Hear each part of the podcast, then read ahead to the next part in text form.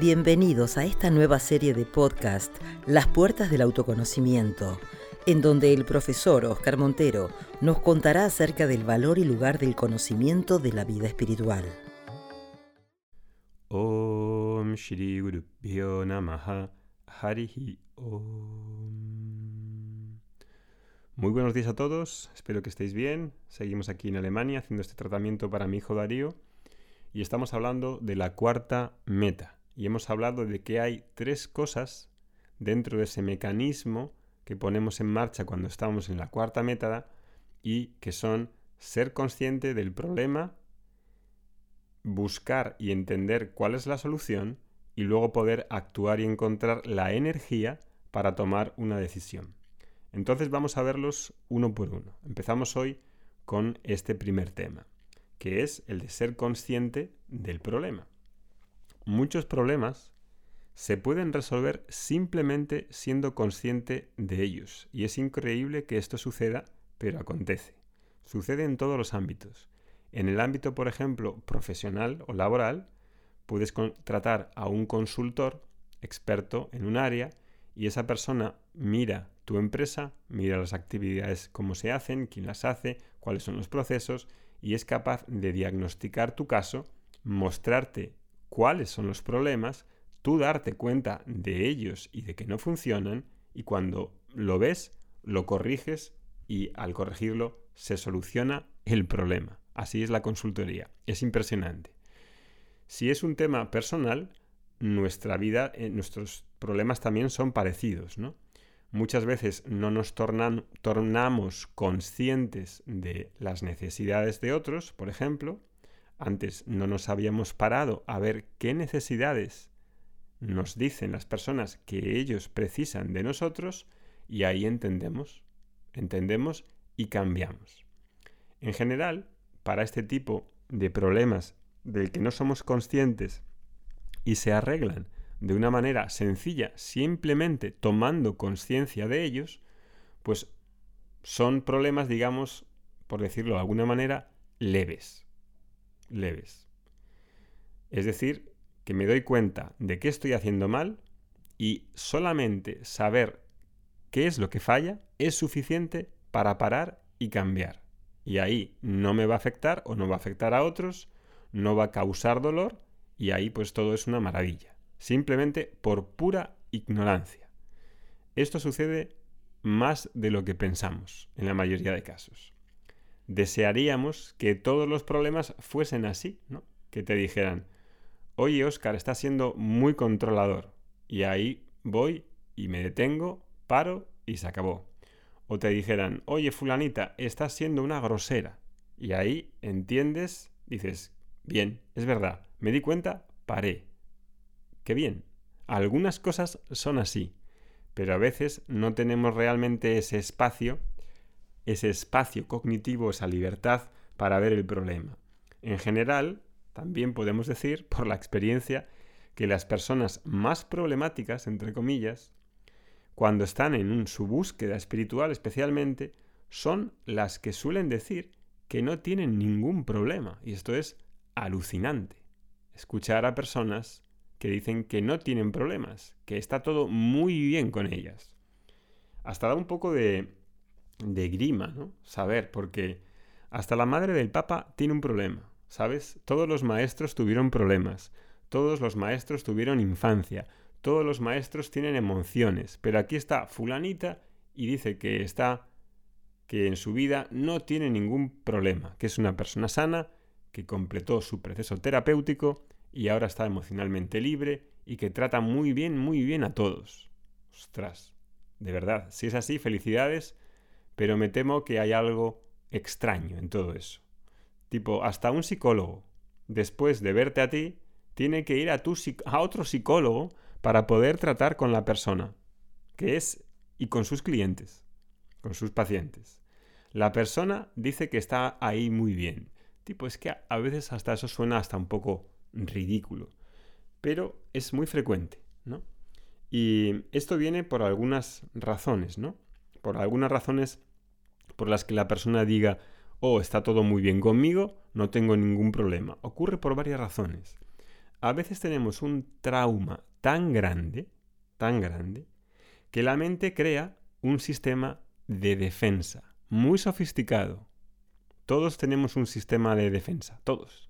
No hay nadie que no tenga un sistema de defensa, de crear un caparazón, de volverse duro, de volverse insensible, de perder la conexión con nuestro interior porque en muchas ocasiones hemos tenido que sobrevivir y salir adelante y la manera eh, que tiene la mente para sobrevivir es encerrarse, no ser consciente de las dificultades o de los traumas que se están viviendo, especialmente de pequeño, y es como si se, si se pusiera una manta por encima y no quisiera ver nada. Y ahí, para no lidiar con esos problemas, para no lidiar con los traumas, ahí que estoy almacenando dentro de mí, pues digo que no tengo ningún problema, lo meto por debajo, sea en el inconsciente o no, y eso es muy común. Otra cosa también, hay a veces un, una negación del problema, porque la persona, si descubre la verdad, sabe que tendrá una gran pérdida si asume, sobre todo, su vulnerabilidad, ¿sabes? está durante años y años construyendo su personalidad, su ego, poderoso, controlador, en la que quiere mantener un status quo, etc. Y ahí dice que su vida es perfecta y que no solamente su vida, sino la vida de los que están a su alrededor también es perfecta. Yo cada vez que escucho esto me, me mondo de risa, me mondo de risa. Entonces, si soy consciente, si descubro que, que no soy perfecto, y obvio que no soy perfecto, imagina entonces esa vida perfecta, entre comillas, que he intentado construir, y no solamente la mía, sino la de los que me rodean, la empresa, la familia, no sé qué. Ahí todo se va a ir a caer al suelo. El matrimonio, etc. Y hay esa satisfacción del ego que tiene de controlar, pues obviamente no quiere que eso suceda, no quiere que ocurra esa pérdida, no quiere ver la verdad de su vulnerabilidad y de su imperfección, porque es dolorosa para ese ego controlador. Entonces, claro, no puede ser consciente de sus problemas porque es demasiado.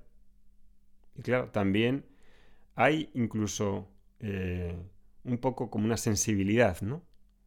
en la sensibilidad también con respecto a mí, de lo que estamos hablando, y hacia los demás, porque es muy complicado tener que pensar y sentir al otro. Es complicado, ¿sabes? Parece algo como difícil en este mundo. Creemos que nos sentimos el uno al otro, a los demás, pero en realidad solo estamos haciendo lo que siempre hemos hecho. Si realmente queremos sentirnos si quieres sentir a la otra persona que tienes enfrente, tenemos que aprender a escuchar, no hay otro remedio. Y a escuchar el dolor de las otras personas cuando están sufriendo. Y aprender a escuchar no es juzgar o no es dar consejitos. Por aquí sé positivo, sé positivo. No te deprimas. Tipo, eso son tonterías. Escuchar es aprender a sentir junto con esa persona. No es a dar consejitos jugando a ser psicólogo. Es aprender a sentir junto con la persona que está sintiendo. Ahí, juntos, en la vida de ella. Cuando hemos tenido con nuestro hijo, muchas veces, ¿no? Que, que, a veces coincidimos con alguien que conocemos y le contamos la historia de Darío, ¿no? Y ahí, tipo, como no están acostumbrados a ese proceso de sentir y escuchar al otro, enseguida quieren darte ánimos, ah, ánimo, ánimo, ánimo, que no pasa nada, que va a salir, va a salir todo bien. Tipo, gracias, sí, yo entiendo que hay buena intención, pero que te digan ánimo no hace nada. No hace nada. Prefiero que sientas junto conmigo lo que vivimos. Prefiero que me eches una mano si necesito algo, pero de nada vale decir ánimo, sal de esa depresión. Va a ir todo bien. Tipo, y si no va bien, ¿qué pasa? Entonces necesito entender, aprender a escuchar, que no es juzgar. Como cuando veo una película. Siento el dolor de la persona, que está ahí interpretando. Estar junto a la persona es sentir, aprender a escuchar el dolor y también las victorias, las alegrías de la vida del otro. Porque en la alegría, en la alegría también conectamos. En la alegría y en el dolor también desarrollamos una sensibilidad. Entonces, cuando existe ese problema de desconexión interna, del decir, no, si, si, todo está bien, todo está perfecto con mi familia, con mi marido, con mis hijos, con mi empresa, cuando empiezo a ver a ser vulnerable y ver que hay cosas que no funcionan, eso no quiere decir que sea débil. Precisamente lo contrario. entiendo dónde no van bien las cosas. En el camino espiritual mucha gente juega a ser la mujer perfecta, el hombre perfecto. Todo va bien, todo va bien. Todo va bien y está sola. Todo va bien está aislada. Todo va bien y, sigue haciendo la misma vida que antes, pero ahora con mantras y con, un con asanas. No, eso no puede ser bien. Hay un camino con la conexión con el otro también que me ayuda a conectarme también conmigo mismo. Y no hay nada más placentero que acompañar a una persona en sus alegrías y en sus dolores, porque eso es nuestra humanidad. Y con el tiempo, y también lo digo para mí mismo, no me incluyo como si fuese aquí un superdotado, que no lo soy en absoluto, con el tiempo sabiendo escuchar al otro, podemos empezar a comprender nuestros propios dolores y nuestras propias alegrías. Y es sorprendente, pero así es como lo hacemos. No lo hacemos desde adentro hacia afuera, lo hacemos desde fuera hacia adentro. Es mucho más fácil juzgar a los demás que juzgarse a sí mismo. Es mucho más fácil aprender a escuchar a los demás que aprender a escucharse a ti mismo. Es un camino. Así que estamos aprendiendo todos ahí. Y esa, este es el primer mecanismo, el ser consciente de mí mismo, de dónde caigo, de que no soy perfecto y nunca voy a ser perfecto, de que hay una imperfección en mi humanidad y que eso es humano. Y si quiero reconocer dónde están los problemas para poder resolverlos, el primer mecanismo empieza reconociéndolos, poniéndolo nombre, legitimándolos y siendo consciente de que estoy bien dentro de ese orden que es Ishvara. Os recuerdo que estamos abriendo un nuevo grupo de Vedanta y meditación el día 14 de noviembre, donde tendremos ahí la primera sesión en directo. Queda grabada y puedes escucharla tal y como estás escuchando este audio. De aquí a unos audios, en este podcast terminaremos y la continuación natural, para los que estéis escuchando y para los que tengáis esta llamada, para la cuarta búsqueda, creo que sería lo más adecuado para esas personas que pudiesen seguir escuchando las enseñanzas de Vedanta los lunes a las 2 o grabado. Los que estéis listos podéis iros registrando, los que sintáis esa llamada.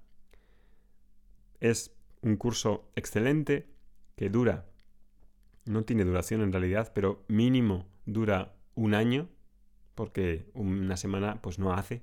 Aquí fijaros en el podcast estamos haciendo, haremos treinta y pico podcasts todos los días, un poquito, unas gotas. Aquí es una vez a la semana, una hora y media de clase, una hora y pico de preguntas y respuestas y una meditación guiada para internalizar. Tal y como habíamos dicho hace un podcast, en el podcast anterior, Vedanta consiste en tres cosas. Escuchar, eh, Shravanam, escuchar, escuchar, escuchar. Me hago consciente de las cosas que no soy consciente a través de la escucha, a través de las palabras del Vedanta que dice, que pronuncia, que eh, utiliza el profesor.